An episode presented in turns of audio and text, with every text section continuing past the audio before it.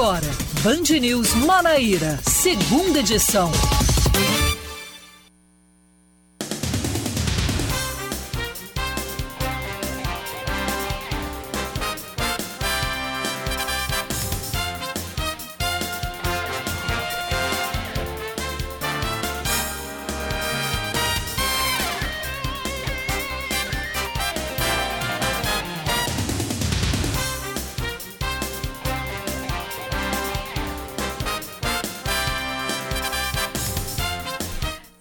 Horas, 4 minutos, 5 e 4 em João Pessoa. Boa tarde, Paraíba. Boa tarde você que está acompanhando a Band News FM. A partir de agora, a gente inicia o Band News Manaíra, segunda edição, comigo, Sueli Gonçalves, e ele, Vitor Oliveira. Boa tarde, Vitor. Para quem está nos acompanhando. Peraí que para você poder dizer boa tarde, eu tenho que ligar o microfone, é assim que funciona, você fala com o pessoal. Agora eu posso, né? Pode. Boa tarde, Sueli. Boa tarde para quem está nos acompanhando mais um, mais um Band News, né? É, segunda edição, para a gente poder atualizar todo mundo com o noticiário da Paraíba e vamos, e vamos adiante. Então, seguindo, vamos começar trazendo os destaques para o jornal para o dia de hoje. A Corregedoria da Polícia Civil da Paraíba vai investigar o vazamento do áudio em que o menino de 13 anos confessa ter matado a mãe e o irmão mais novo e ter baleado o pai. De acordo com o delegado-geral da Polícia Civil da Paraíba, André Rabelo, é necessário aprender com os erros e evitar que esses se repitam. Mas ele próprio admite que houve um erro não doloso por parte do delegado do caso Renato Leide. Já o juiz da Vara da Infância de Patos, Bruno Medrado, alerta que quem recebe e propaga o áudio com informações de um processo sigiloso, como é o caso, também pode ser penalizado. O compartilhamento da fala do jovem durante o curso das investigações do crime que aconteceu em Patos fere o Estatuto da Criança e do Adolescente, que é o ECA. Ele orientou que quem recebeu o áudio, além de não repassar, deve apagá-lo. O Supremo Tribunal Federal derruba medidas cautelares do ex-governador Ricardo Coutinho e da deputada Estela Bezerra. Com a decisão monocrática, agora Ricardo também pode deixar a comarca de João Pessoa sem autorização judicial. Os advogados do ex-governador alegaram que Ricardo já cumpria as medidas há mais de dois anos. Já para a deputada Estela Bezerra, não precisará mais cumprir recolhimento domiciliar no período noturno e nos dias de folga. Além disso, poderá ter acesso às dependências da administração pública estadual, contudo, precisará comunicar com justificativa ao juízo em até 72 horas. Um grupo de pré-candidatos a deputado estadual se filiam ao partido União Brasil. O ex-integrante, os ex-integrantes do Solidariedade da Paraíba fizeram a troca de partido por confiarem no deputado Efraim Filho. Na Paraíba, o União Brasil tem Aledson Moura como presidente e a executiva estadual da legenda tem nomes, além de Efraim Filho, como o de Julian Lemos. Em entrevista, Moura afirma que a segurança partidária foi levada em consideração pois confiam em Efraim e que o consideram um homem de palavra e que honra compromissos. O prefeito de Cabedelo, Vitor Hugo, editou um novo decreto desobrigando o uso de máscaras em ambientes abertos do município. Apesar da liberação em espaços abertos, o decreto disciplina que as máscaras serão obrigatórias para pessoas que manifestem sintomas gripais, seja o local aberto ou fechado, bem como para trabalhadores que exerçam suas funções em ambientes externos ou ao ar livre cuja circulação em vias e espaços públicos seja recorrente. Na prática, a medida segue a capital e flexibiliza o uso do item de proteção individual em locais abertos, que passa a ser opcional. A regra vale até o dia 7 de abril. Notícias do esporte. O Ministério Público determina torcida única em Botafogo da Paraíba versus o Náutico. Em documento divulgado ao Belo, que é mandante da partida e que foi espalhado pelas redes sociais, o presidente da Comissão de Prevenção e Combate à Violência nos Estádios da Paraíba, Valberto Lira, alega que os incidentes ocorridos com a torcida do Náutico corriqueiramente são os motivadores da decisão. Desta forma, apenas torcedores botafoguenses poderão ingressar na praça esportiva, enquanto alvirrubros serão barrados caso tentem o acesso portando ou vestindo peças relacionadas ao náutico. Vitor, a gente tem acompanhado né, o crescente número de, de violências e o náutico lá em Pernambuco tem realmente provocado é, os torcedores, tem provocado algumas brigas, alguns desentendimentos. Teve um último jogo também que acabou causando uma confusão muito grande fora do estádio. Mesmo com essa proibição, eu acho que pode acontecer algo aqui, né? É, então, Sueli, eu fiquei um pouco avesso à decisão do Ministério Público, sabe? Eu confesso para você. Muito porque é, eu acho que acaba se tornando uma medida muito, muito drástica pra, por agora, sabe? Botafogo e Náutico tem um histórico muito positivo de jogos em João Pessoa, principalmente pelas torcidas serem aliadas, entendeu? Então eu acho que, pelo menos essa decisão do Valberto Lira foi muito equivocada. Na minha, isso é uma opinião, certo? Que fique muito claro, é uma opinião. Acho que poderia ter sido feito é, um, tra um trabalho muito mais assertivo nesse sentido e os trabalhos podem ser feitos de forma muito mais preventiva também quanto à violência no estádio. Eu acho que não vale. Eu, eu acho que não, não, não cessa, sabe, o problema simplesmente banir o torcedor. Eu acho que precisa ser feito um trabalho educativo, muito mais formativo e, sem dúvida alguma, preventivo, porque tudo que acontece existe uma medida que pode ser muito bem né, revertida. E eu acho que acaba se tornando drástico demais isso aí. Perfeito. Obrigada pelos comentários. Seguimos. Band News. Tempo. Vamos com informações sobre o clima. Há previsão de que tenha chuva a qualquer hora né, nesta, neste finzinho de dia, hoje que é terça-feira, dia 22 de março de 2022. Então, para João Pessoa, há previsão de chuva a qualquer hora. A temperatura mínima prevista é 24, a máxima é 30. Mais cedo, a mínima estava em 25, agora deu uma queda, foi para 24, o que demonstra que João Pessoa já está ficando mais fresquinho. Nesse instante mesmo, os termômetros estão marcando 28 graus, com sensação térmica de 32. A gente já não vê mais o sol, é, mesmo com ainda não sendo o horário dele se pôr, mas a gente já não consegue enxergar porque tem bastante nuvens aqui na cidade de João Pessoa nesse finzinho de tarde.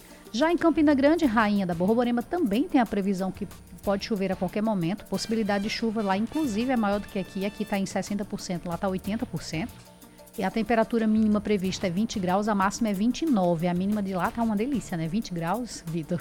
Nesse instante está com 25. Sensação térmica também de 25. Então Campina Grande está com um clima, um clima maravilhoso para essa terça-feira. Só dá vontade de ficar em casa quando a gente pensa em 25 graus.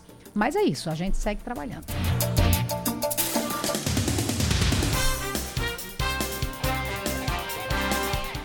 Para você que está ligado na nossa programação, participa conosco. O WhatsApp já está abertinho aqui para você vir com a gente. 9911 9207, contato da Band News FM Manaíra.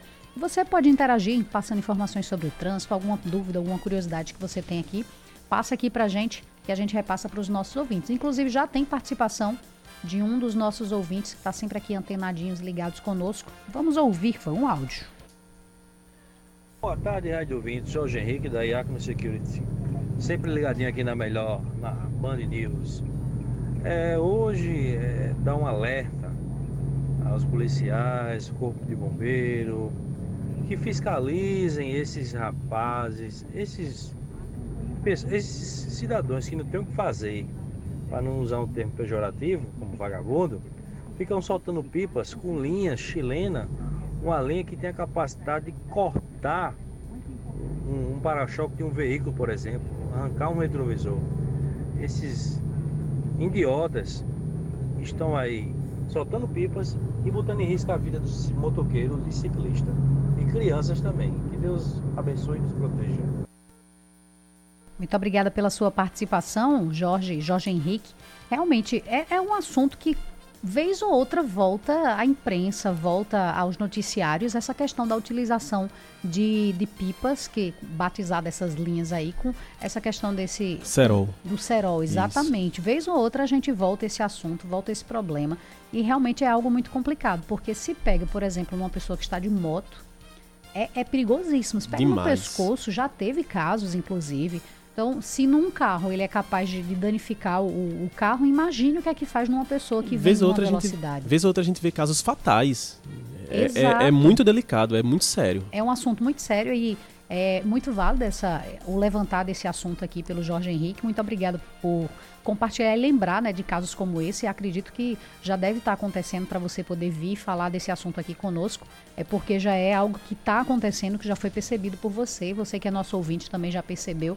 Eu acho que vale sim é, a denúncia, vale chamar a atenção caso a que esteja soltando sejam crianças ou adolescentes, vale é, o Ministério Público também ficar de olho nisso aí, e também o Conselho Tutelar, para que faça essa orientação aos pais, para que não permitam que os filhos façam tal tipo de brincadeira, que pode parecer brincadeira para eles, mas pode se tornar algo muito sério para os demais. Ó, o Jorge Henrique está dizendo que são adultos que estão soltando, o que é mais, mais assim como eu posso dizer, inaceitável ainda, Verdade. porque adultos já têm consciência de si, já sabe o que é correto, já sabe o que é errado, então é complicado. É Mas obrigada pela sua participação e você que está aí nos acompanhando, vem com a gente também 991 11 9207, WhatsApp da Band News.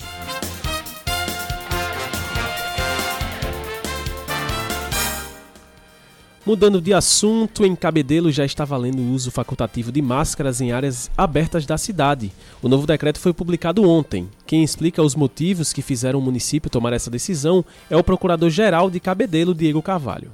O avanço da vacinação aqui do município é, combinado com o atual cenário positivo epidemiológico aqui do município, nos dá essa possibilidade de fazer esse relaxamento da utilização da máscara nos ambientes abertos. Nós já temos 99% da população de Cabedelo vacinada com a dose e 89% da população de Cabedelo com a segunda dose. O atual estado epidemiológico, combinado com o avanço da vacinação, a gente entende e nos dá segurança para que isso seja, nesse momento, liberado. Diego ainda especificou as regras para o uso das máscaras nos eventos em Cabedelo e disse que e disse quais as quais as orientações da prefeitura.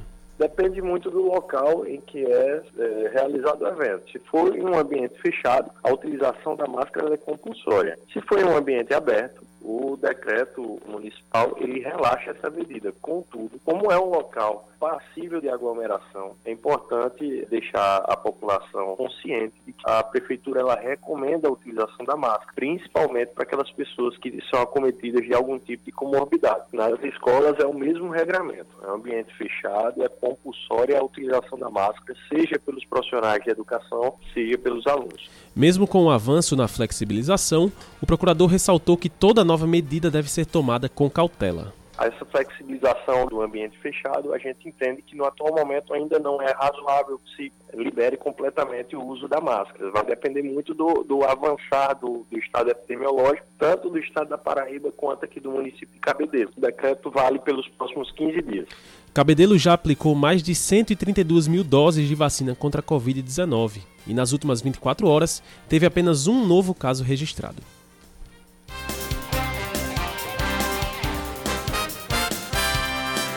Bem, ainda falando sobre os avanços da pandemia, vamos conversar com a diretora-geral da UPA dos Bancários, Vanine Vieira, porque hoje a unidade retomou os atendimentos pediátricos. É, Vanine, boa tarde, bem-vinda ao Band News Manaíra, segunda edição. Oi, boa tarde, boa tarde. Pronto, para a gente começar, o que motivou essa retomada? É devido ao, ao o número de atendimentos de Covid, né, que reduziu significativamente. Então, assim, é, isso motivou com que a gente retornasse ao atendimento do, do, da pediatria na UPA, né?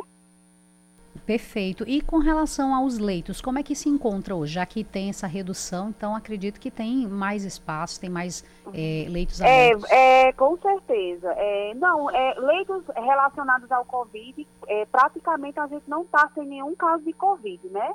É, os leitos tem alguns ocupados, mas não referente à Covid, é referente a, a é, vascular, é, cardio, mas Covid não. Então, assim, como teve essa redução, a gente é, é, resolveu retornar o atendimento da pediatria. Entendi. Com relação, a gente sabe que algumas UPAs, como a do, a do Cruz das Armas, a da Oceania, elas nunca pararam esse atendimento. A dos bancários, teve esse parar, essa exclusividade, por que motivo? Bem, é, a UPA Cruz das Armas, ela sempre teve um número, assim, bem mais elevado de atendimento da pediatria, né? Então, assim, por esse motivo, é, ela não parou e também, devido à distância, a Oceania também não, não parou. Então, assim, foram pontos estratégicos, na verdade, né? Então, como a UPA Bancários e a UPA Valentina eram mais próximas ao hospital do Valentina, então poderia dar suporte a essa área, então optou-se por poder fechar essas duas unidades no atendimento pediátrico, né? E assim o Hospital do Valentino ficaria dando suporte a pediatria. Vanini, quem fala agora é Vitor Oliveira. Apesar de, de, os casos terem diminuído bastante, é, vez ou outra certamente deve aparecer pessoas com sintomas que precisam talvez ficar internadas ou de um atendimento mais especial referente à Covid.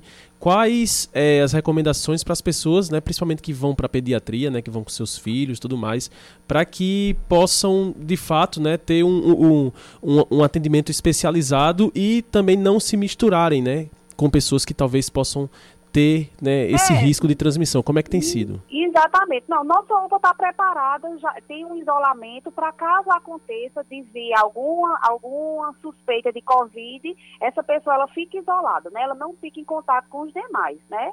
Mas mesmo assim, as pessoas devem usar máscara, devem ter todo aquela, aquele cuidado e aquela cautela ainda, né?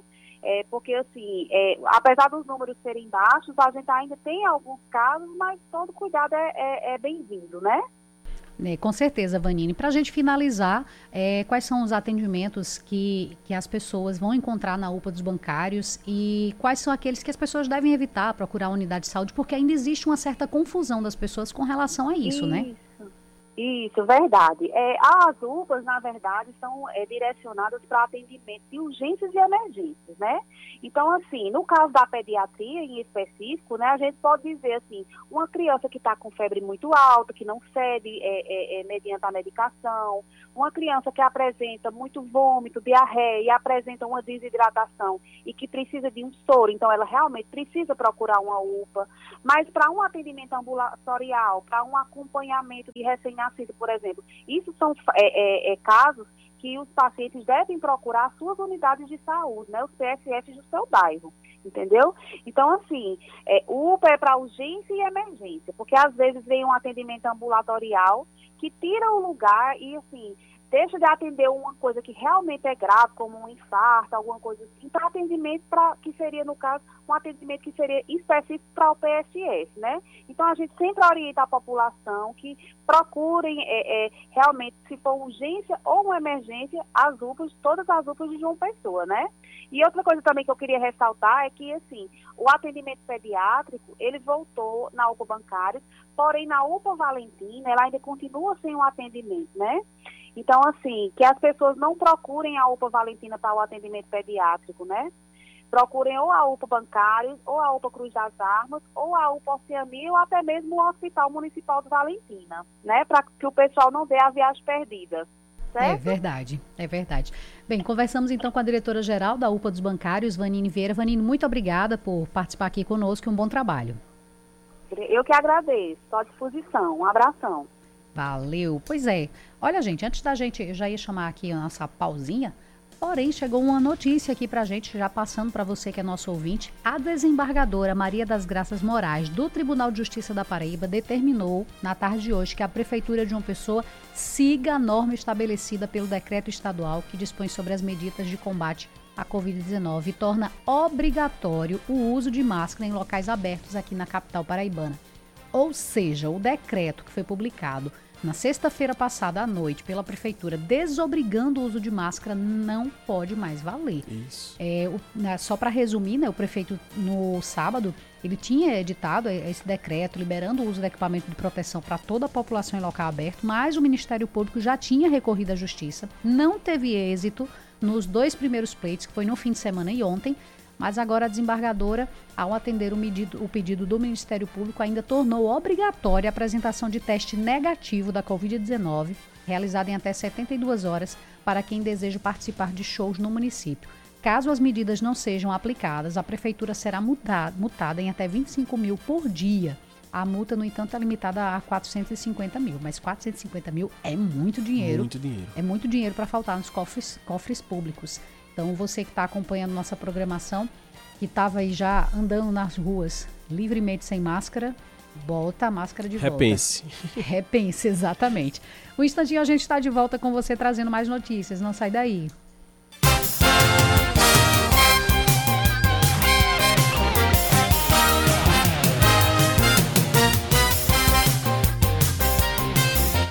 5 horas 24 minutos, segundo bloco do Band News Manaíra, segunda edição e já começando com os destaques. O Fórum dos Governadores decidiu, em reunião realizada hoje, prorrogar por mais 90 dias o congelamento do ICMS que incide sobre os combustíveis.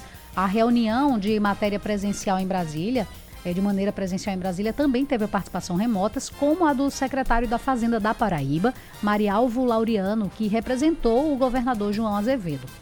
Segundo ele, o valor tributado será o mesmo de novembro de 2021 e ficará congelado por 12 meses. Os secretários entendem que houve uma quebra do Pacto Federativo com a edição de novas leis que tributam sem análise do Congresso Nacional. Uma ação também deve ser protocolada contra a redução do IPI, que é o Imposto sobre Produtos Industrializados, feita pelo governo Bolsonaro. O juiz da 61 primeira Zona Eleitoral, Antônio Rodimassi Firmino de Souza, julgou improcedente a ação contra a Prefeitura de Bahia, Luciene Gomes. A prefeita de Bahia, Luciene Gomes. Em seu despacho, o magistrado concluiu que não houve utilização da máquina administrativa, não se podendo falar, portanto, em abuso de poder político. Os autores afirmam que Luciane Gomes usou todo o arsenal do poder político, utilizando inclusive recursos da Covid-19 para reeleger-se. Eles citam como prova do uso de, do poder político a inauguração do Hospital da Mulher de Bahia em pleno processo eleitoral. Por sua vez, a prefeita negou que tenha cometido crime eleitoral, nem de conduta vedada e de abuso de poder político. Segundo ela, as ações na área de saúde e assistência social eram urgentes e necessárias, ressaltando inclusive que é dever do município prestá-las o tempo todo, visando o bem comum. O governador João Azevedo confirma que já está analisando nomes para substituir o secretário de Saúde da Paraíba, Geraldo Medeiros, que deve concorrer a uma vaga na Câmara Federal nas eleições deste ano. A informação foi dada durante visita a uma obra na cidade de Boqueirão, no interior do estado, entre as opções foram levantados alguns nomes, entre eles o de Daniel Beltrame e Renata Nóbrega, que já compõem a pasta. Mas o governador disse que tudo vai ser levantado de, na hora devida, sem nenhum atropelo. A CEMOB de João Pessoa afirma que notificará a Uber sobre ilegalidade do serviço de mototáxi em João Pessoa. As viagens em motocicletas foram habilitadas esta semana em João Pessoa pela empresa. De acordo com a superintendência, eh, já que também abriu o procedimento recentemente contra a 99 em razão da não comunicação aos órgãos competentes e pela ilegalidade na prestação da atividade de mototáxi, também notificará a Uber. A decisão da CEMOB fica estabelecida em razão da legislação municipal, que define que não é legal oferecer transporte remunerado em motos, motonetas ou lambretas. Notícias do esporte. O Campinense entra em campo hoje à noite contra o Esporte Lagoa Seca em um jogo atrasado da terceira rodada do Campeonato Paraibano. A partida acontece no estádio Amigão, em Campina Grande, às 8h15 da noite. A Raposa é líder do grupo B com 10 pontos, enquanto o Carneiro é o lanterna com apenas 3 pontos somados. Tem mais notícias do esporte, não é, Vitor? Isso mesmo, Sueli. O, a, as redes sociais do Náutico, né, oficializaram, né, confirmaram que vai ter ingresso para a torcida alvirrubra. A única recomendação para o jogo é: não vão poder usar a camisa do Náutico e nem qualquer outra camisa nas cores do Náutico, ou seja, branco ou vermelho né, torcedores do Náutico que comprem ingressos e estejam com as camisas do time ou nas cores branco e vermelho não vão poder entrar no estádio. Isso se dá por conta da determinação do Ministério Público da Paraíba. A venda dos ingressos acontece, por enquanto, na loja Belo Mania e no CT da Maravilha do Contorno, com os dois locais sendo aqui em João Pessoa, na capital paraibana. As entradas custam 30 reais ainda, ainda tentaram né, é, a venda de uma carga de ingressos lá nos Aflitos, em Recife, né, que é o estádio do Náutico, mas não conseguiram. Enfim, torcedor do Náutico que quiser comprar ingresso, ou se dirige é, né, na loja do Botafogo, ou na Maravilha do Contorno, ou apenas na bilheteria na hora do jogo. É, tá certo. Vamos seguir então.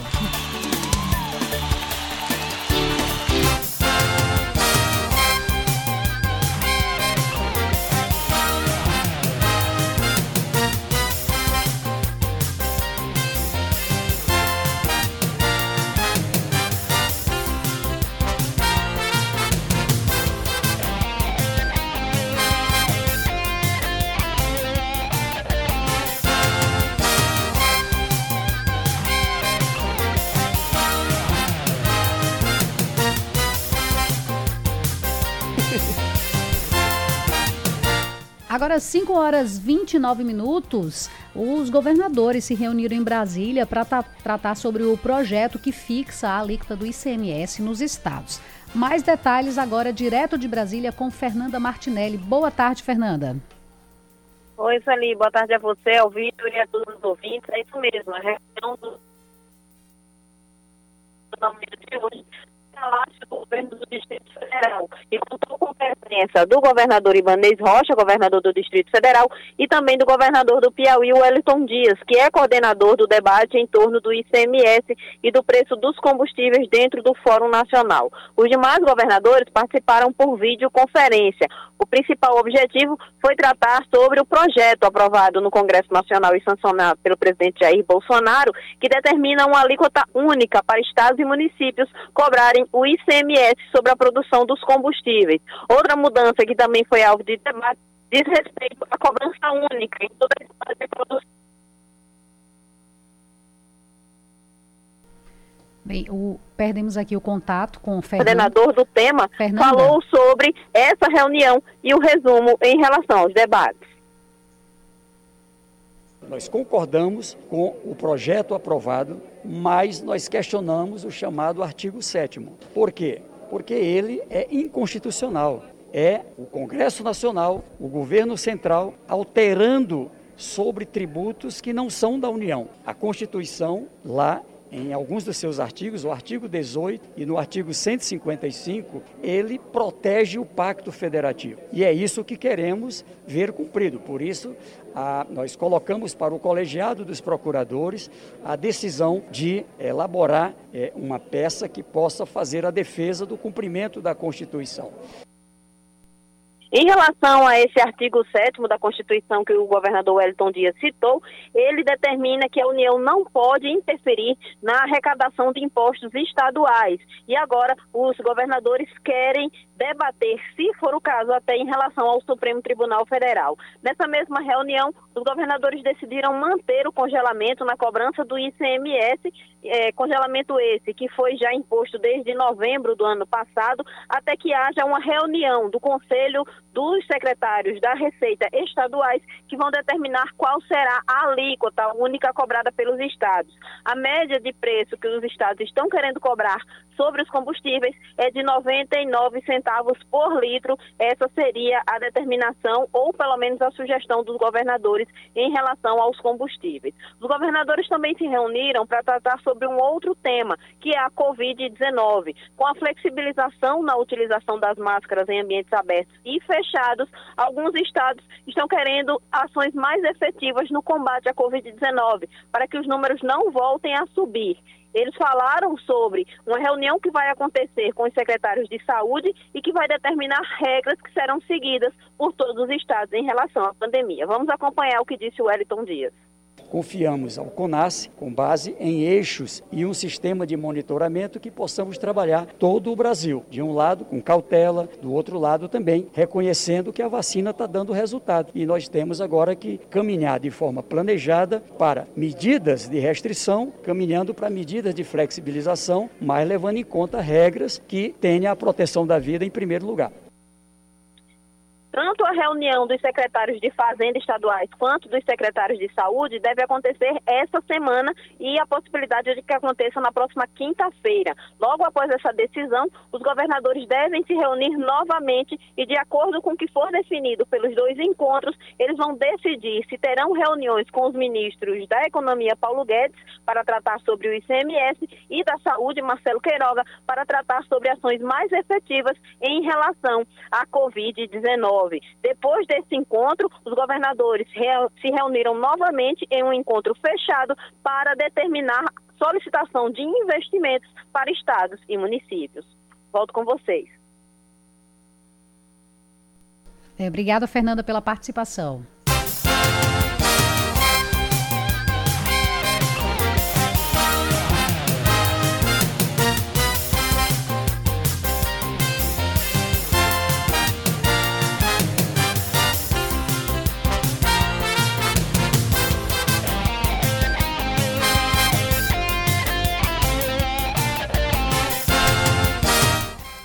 5 horas 34 minutos. Olha, o governador João Azevedo esteve hoje acompanhando obras do sistema adutor Transparaíba, ramal Curimataú. A estação vai tratar mais de Vai, no caso, ela vai tratar de mais de 500 litros de água por segundo e fica na saída do município de Boqueirão para Cabaceiras e está em execução. O governador comentou a importância da obra para a região. É, essa é uma obra que é fundamental para a segurança hídrica de toda uma região. E essa obra, grande obra, grande adutora do Curimataú, ela começa aqui.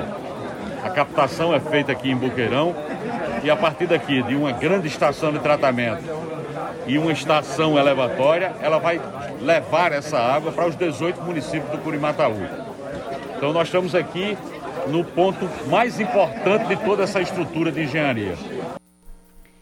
Bem, ao longo da extensão da obra vão existir sete estações elevatórias de água tratada, que são como uma espécie de escada para fazer a água sair de um ponto mais baixo para um mais elevado. O governador comentou a complexidade da obra. É, quando você olha, se você olhar em termos de diferença de nível, você vai ter o Rio São Francisco num determinado nível e Monteiro num outro nível, mais de 300 metros acima de diferença de nível. Por isso que há necessidade de, de ter essas estações, inclusive por ser um volume a ser transportado muito grande de água, você tem que ter inclusive as barragens que acumulam as águas antes de serem novamente elevadas para cada patamar desse, como se nós estivéssemos subindo uma escada. Esse, esse, de uma forma muito simplória, obviamente, é o sistema de funcionamento é, do São Francisco. Aqui também nós teremos isso.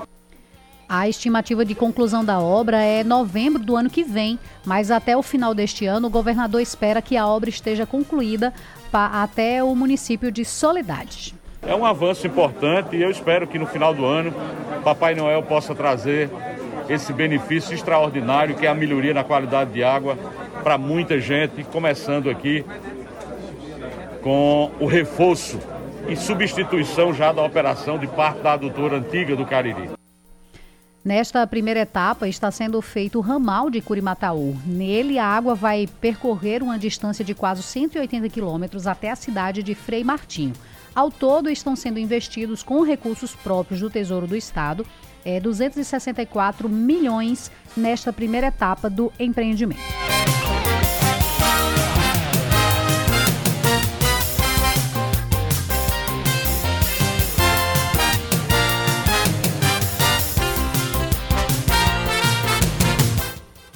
Na manhã de hoje aconteceu a filiação de Julian Lemos, deputado federal, e Tarcísio Jardim, deputado estadual, pensando nas eleições de outubro. O deputado federal e candidato ao Senado, Efraim Filho, falou sobre o momento do partido. Um sentimento de reforço na nossa posição, é um movimento que traz muita capilaridade, são forças regionais é, por todo, desde o Alto Sertão ao litoral, nomes que somam mais de 200 mil votos né, para a chapa proporcional do União Brasil e também para a pré-candidatura ao Senado. É um movimento político, inteligente, estratégico e que mostra que o diálogo sempre vence. Aqueles que tentaram conquistar esse grupo pela força não conseguiram. Pelo diálogo, nós estamos aumentando a nossa parceria e iremos, com isso, caminhar de forma mais firme rumo ao Senado Federal para representar a Paraíba. Só uma rápida correção, o Tarcísio Jardim ele é vereador da Câmara Municipal de João Pessoa e não deputado estadual. Ainda sem apoio fechado com nenhum pré-candidato ao governo do estado, Efraim falou da relação com o governador João Azevedo e as possibilidades para a chapa. Nós estamos num processo de tomada de decisão. Eu vi análise para tudo que é lado, de todas as formas. Eu acho que essa expectativa de bastidores é papel da imprensa, sim, especular, mas essa é uma tomada de decisão que ela é ela é importantíssima. Ela tem sido construída ouvindo prefeitos, ouvindo vereadores, ouvindo lideranças e ouvindo a população. Ninguém andou mais do que eu por essa Paraíba. Ninguém colocou o pé na estrada como eu coloquei, com humildade, cabeça no lugar, um passo de cada vez e ouvindo muito as pessoas. E isso está sendo levado em consideração. União Brasil, no mais tardar até a semana que vem, toma sua decisão e define a sua chapa majoritária. Você espera uma resposta de João Azevedo ou já não tem mais diálogo? não, a conversa com o governador já aconteceu semana passada. Então, fizemos, uma, volta, né? fizemos uma avaliação de cenário e agora estamos fazendo a tomada de decisão, ouvindo as pessoas para escolher o melhor caminho. Filiados no evento de hoje, Julian Lemos e Tarcísio Jardim devem buscar reeleição pelo novo partido nas eleições deste ano. Aproveitar que a gente está falando sobre política e vamos chamar ela, Política. Com Cláudia Carvalho. Bem, na, no quadro de hoje de Cláudia Carvalho, a gente vai falar sobre o quê? Daniela versus o astronauta versus outro rumor. Vamos ouvir. Sabe a cotação da senadora paraibana Daniela Ribeiro para o Ministério da Ciência e Tecnologia? Bom, que ela subiu no telhado a gente já sabe, e a própria Daniela admitiu. Em uma nota à imprensa nesta segunda-feira, Daniela disse que não assumiria a pasta e ficaria no Senado. O que nós não sabíamos é que o astronauta Marcos Pontes teve uma participação direta nesse assunto. Ele revelou que essa possibilidade faria, inclusive, com que ele desistisse de disputar uma vaga na Câmara dos Deputados e continuasse à frente do ministério. É que Marcos disse que quer evitar, a todo custo, que esse cargo seja ocupado por critérios apenas políticos, como queria o Centrão, responsável pela indicação de Daniela. Aliás, essa, essa indicação, essa cotação, ela foi destaque na mídia nacional no último domingo. As informações que circularam em veículos de imprensa nacionais deixaram o ministro inquieto. Ele chegou a dizer que não tem sentido para a ciência e nem para o presidente a escolha de Daniela dada a importância de continuidade dos projetos estruturantes que estão em curso no Ministério para o governo federal, assim como sua importância para todos os brasileiros. E citou o desenvolvimento de vacinas, a pesquisa de energia renovável, também ah, o financiamento de bolsas de pesquisa. Ele disse que essa hipótese teria como consequência imediata o cancelamento sumário da candidatura dele e a continuidade no ministério. Marcos também conversou com o presidente Jair Bolsonaro que o aconselhou a não se inquietar tanto com as especulações da imprensa. E o presidente disse que a cotação de Daniela para o Ministério da Ciência e Tecnologia era fake news. Inteligentemente, a senadora paraibana já havia se antecipado e dito que a articulação para o suposto ministério não existe. Como tudo na Paraíba é muito rápido, já surgiu outro rumor que foi de pronto descartado por Daniela. Atribuiu-se a ela uma suposta ameaça ao presidente da Assembleia Legislativa da Paraíba, Adriano Galdino, que tem defendido fortemente Efraim Filho para o Senado. O que se espalhou é que Daniela estaria articulando um veto a Galdino para vice de João Azevedo como forma de retaliá-lo pela preterição do deputado ao irmão dela, Agnaldo Ribeiro, que é atualmente a aposta mais forte para concorrer à Câmara Alta na chapa do governador João Azevedo. Daniela também garante que esse veto não existe e que ela só emite opinião sobre os filiados ao partido dela, que é o Progressistas.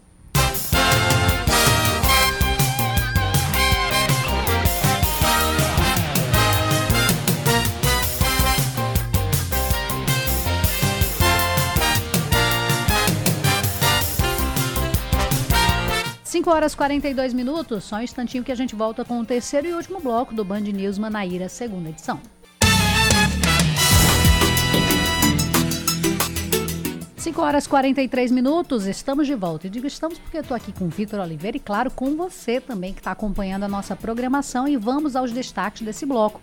A UPA dos bancários retoma atendimento pediátrico na capital. A decisão foi tomada pela Secretaria Municipal de Saúde de João Pessoa devido à melhoria nos indicadores da pandemia causada pelo coronavírus. Além das unidades de pronto atendimento, as crianças do município podem ser atendidas no Hospital Municipal Infantil do Valentina. Nos serviços são atendidos tanto os casos de síndrome gripal e Covid-19 quanto pacientes com outras enfermidades. As UPAs localizadas em Manaíra e em Cruz das Armas seguem atendendo as crianças normalmente. A Energisa divulga que mais de 270 mil famílias podem ter desconto na conta de luz só aqui na Paraíba. No Brasil, 11 milhões de famílias estão aptas a receber os descontos na tarifa social de energia elétrica e não sabem. Por isso, a concessionária de energia está fazendo a divulgação.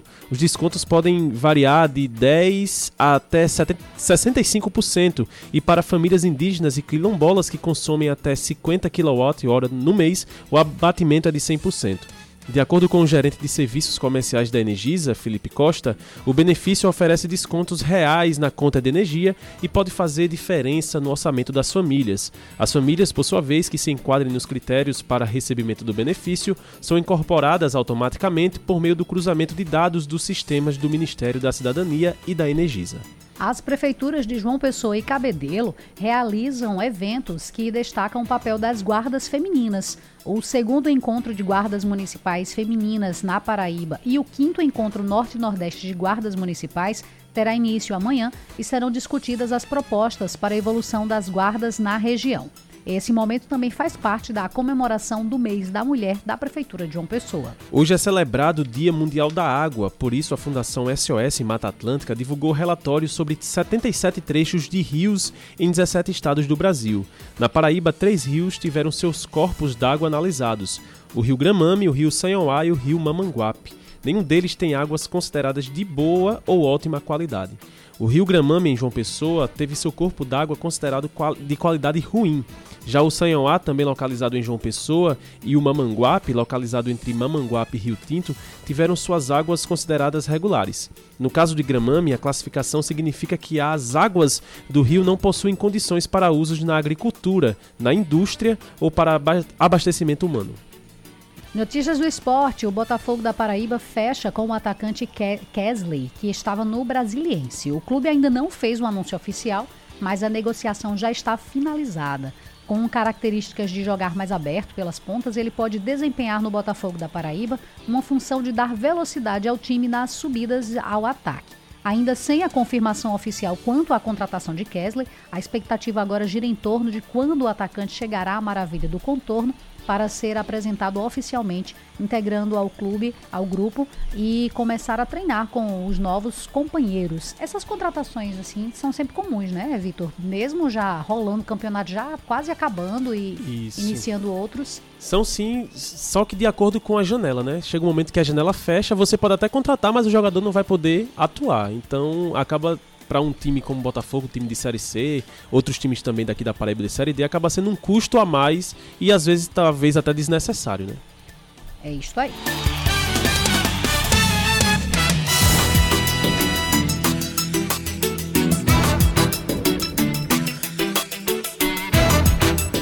5 horas 47 minutos. E como a gente leu agora há pouco, aqui na Paraíba, 276 mil famílias se enquadram nos critérios para receber os descontos da tarifa social de energia elétrica, mas não usufruem do benefício pela simples desinformação. Por isso, a Energisa vem intensificando a divulgação para que os que tenham direito aproveitem as reduções que variam de 10% a 65% na energia elétrica. Para saber mais sobre esse benefício e quem tem direito, vamos conversar agora com o gerente de serviços comerciais da Energisa, Felipe Costa. Felipe, boa tarde. Bem-vindo ao Band News Manaíra, segunda edição. Para a gente começar, já vou direto na pergunta: quem tem direito à tarifa social? Olá, boa tarde a todos. É um prazer estar por aqui. Bom, existem quatro categorias, né? E, e para ter direito, a família precisa estar com o CAD único atualizado, né? Mas quais são essas famílias? Que categorias são essas? Então, primeira delas é famílias que tenham renda familiar e até meio salário mínimo por pessoa, tá? Famílias que tenham idosos ou deficientes que recebam benefício de prestação continuada, que é o BPC, e tenham renda igual ou menor a um quarto de salário mínimo. Famílias que tenham pessoas que dependam de, de equipamentos para sobrevivência e tenham renda de até três salários mínimos. E indígenas e quilombolas também têm direito ao benefício da tarifa social. Lembrando, né, é, para isso é necessário que é, as pessoas, as famílias estejam com o código único atualizado. Certo. E para como é que a pessoa sabe se ela tem direito? Tem, tem critérios, né, que são definidos além dessa atualização do CAD único. Então, são esses critérios que eu falei agora, né? É, as famílias que se enquadram em qualquer um desses critérios que eu acabei de citar, ela basta atualizar o CAD único, que a partir desse ano até uma novidade que a Energisa está trazendo, a gente vai fazer um cadastro, um cruzamento de dados e o cadastro da, da tarifa social ele é automático. É, bom, é um benefício importante, né, que a gente estima que mais de 270 mil famílias possuem aí o direito e não estão aproveitando desse desconto na conta de energia. Felipe, para ficar claro para o nosso ouvinte, como é que ele pode fazer essa solicitação? Porque você disse que ele é automático, mas tem que ter essa atualização do CAD único, tem que se enquadrar dentro desse perfil. Mas existe uma maneira da pessoa mesmo fazer e ir atrás, ou, ou só basta ter esses critérios que você falou? É possível sim. Caso, caso alguma família esteja com o CAD único atualizado e não esteja é, com benefício da tarifa social, e isso ele pode ver na própria fatura de energia, tem lá é, residencial BR, que é baixa renda, né? Ele pode procurar qualquer um de nossos canais de atendimento né, e fazer autodeclaração, né? Quais são os canais de atendimento? Nosso atendimento 0800, que é o 0800 083 0196, pode ser feito através da GISA, que é o nosso WhatsApp, e o número é 83991355540, ou pode procurar as nossas agências presenciais também, né? Ah, se caso uma, uma, alguém, um representante da, da, da família, é, não consiga transferir a conta de energia para o nome dela ou de alguém que esteja na, no CAD único, ela pode fazer a autodeclaração e a gente consegue também incorporar o benefício da tarifa social na conta de energia. Entendi. Tem, existe também a questão dos indígenas, que tem uma particularidade que pode chegar até 100% esse desconto? Perfeito. Indígenas ou quilombolas, eles podem ter um desconto de 100% na, na tarifa, desde que consumam até 30 kWh. A partir daí, é, entra nos critérios de, de, de, faixa de consumo. Né? Por exemplo, quem consome é, não quilombolas até 30 kWh tem 65% de desconto. Quem consome de 30 a 100 kWh, 40% de desconto. Quem consome de 100 a 220 kWh tem 10% de desconto na tarifa de energia. Entendi. Bem, estamos conversando com o gerente de serviços comerciais da Energisa, Felipe Costa. Felipe, muito obrigada por esclarecer para os nossos ouvintes como funciona a tarifa social e a gente deseja um bom trabalho para você. Nós que agradecemos e um abraço a todos e boa noite. Boa noite. Bem, vamos seguindo com o Band News Manaíra, segunda edição. Ainda falando com relação à, à conta de energia, é que os. Falando né, em conta de luz, terá uma nova taxa a partir do próximo ano para cobrir o rombo que ultrapassa a casa de 10 milhões de reais no setor energético. De acordo com a Agência Nacional de Energia Elétrica, a ANEEL, a tarifa deve subir 21% este ano. Buscando alternativas para economizar na conta de energia, Cacá Barbosa e Cláudia Carvalho conversaram no Band News Manaíra, primeira edição, com a economista Juliana Alves. Vamos conferir algumas dicas que ela passou a partir de agora. Hoje, qual é o maior vilão da conta de energia? O que é que consome mais? O que é que leva mais o nosso rico dinheirinho na conta de energia? É o que a gente tem, na verdade, são dois vilões, né? A gente tem o ferro de passar e a gente tem o chuveiro elétrico. Né? Se bem que para a região Nordeste a gente tem uma temperatura ainda um pouco mais quente, é, aí, mesmo assim ainda se usa muito o chuveiro elétrico, né? E o próprio ferro de passar. Então, assim, é reduzir um pouco o consumo desses dois, desses dois utensílios domésticos, né? Aproveitar que a gente, mesmo que começamos o outono, mas a nossa temperatura ainda não está fria. Então, assim, reduzir um pouco o consumo desses produtos e outros produtos em casa também. Tem outras formas também da gente tentar diminuir um pouco esse impacto na conta de energia. Tem alguma regrinha de ouro para a gente conseguir economizar na conta de energia, Juliana? Ou a regra de ouro é tirar tudo da tomada mesmo? A, a questão, Cacá, é, tem, tem, tem, algumas dicas simples. É por, utilizar mais aquelas lâmpadas em LED, né? a, pró o próprio, a retirada da tomada de alguns aparelhos, sempre que possível, retirar esses, esses aparelhos da tomada. A utilização do ferro de passar aqui é um vilão, que a gente já conversou. É, se for o caso de passar as roupas, passar aquelas que realmente você vai precisar, que é essencial. Aquilo que você vai utilizar em casa, se puder não passar, evita, guarda sem passar mesmo tá? Porque são formas de utilizar o próprio chuveiro elétrico em dias muito quentes, então desligar, né? Utilizar o chuveiro com água na temperatura normal mesmo. Então são dicas simples que, com o dia a dia, a gente vai se habituando e a gente consegue reduzir um pouco esse impacto na conta de energia e no nosso salário, né? Esportes. com Ellison Silva.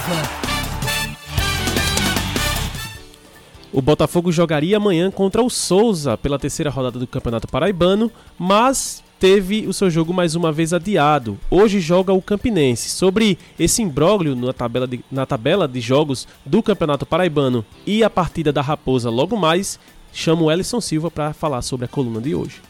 Em algumas oportunidades eu já participei aqui desta coluna na Band News FM Manaíra falando sobre a falta de organização do Campeonato Paraibano, calendário bastante bagunçado, né? A gente teve a segunda divisão estadual que acabou só em dezembro, o que acabou fazendo com que o campeonato da primeira divisão começasse mais tarde essa temporada.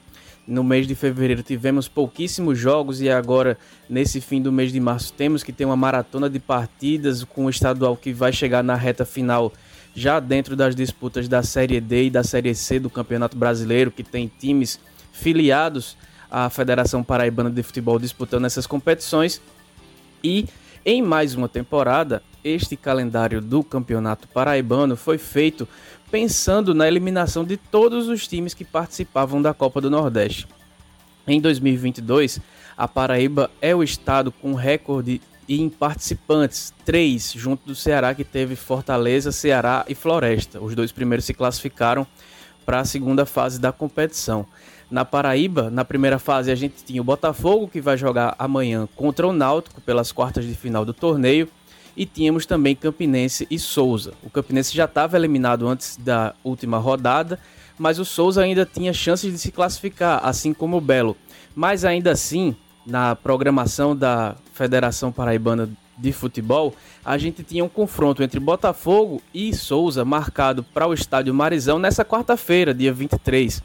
Então, a FPF contava com que seus filiados fossem eliminados na primeira fase da competição para que eles tivessem o calendário livre para a disputa do estadual de 2022. Então, além de não colaborar com o planejamento das equipes, já que faz tudo em cima da hora, tudo de qualquer maneira, ainda acaba torcendo de certa forma, né, entre aspas, não que torça deliberadamente, mas conta com que a participação de seus filiados em um torneio regional, o principal torneio do primeiro semestre do futebol brasileiro, seja curta, que os times não tenham sucesso esportivo, porque senão atrapalha os planos da competição.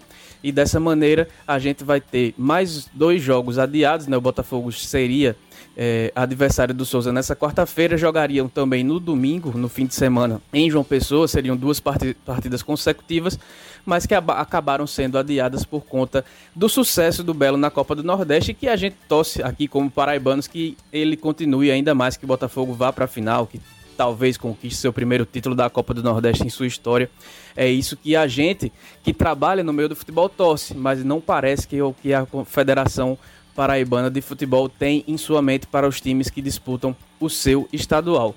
Pelo Paraibano, nessa terça-feira, a gente tem a partida entre Campinense e Esporte Lagoa Seca, Esporte Lagoa Seca e Campinense, que vai acontecer às 20 horas e 15 minutos no estádio Amigão. Jogo adiado da terceira rodada que pode dar uma folga à Raposa. Em caso de vitória, pode chegar aos 13 pontos e já encaminhar sua classificação para a próxima fase do torneio.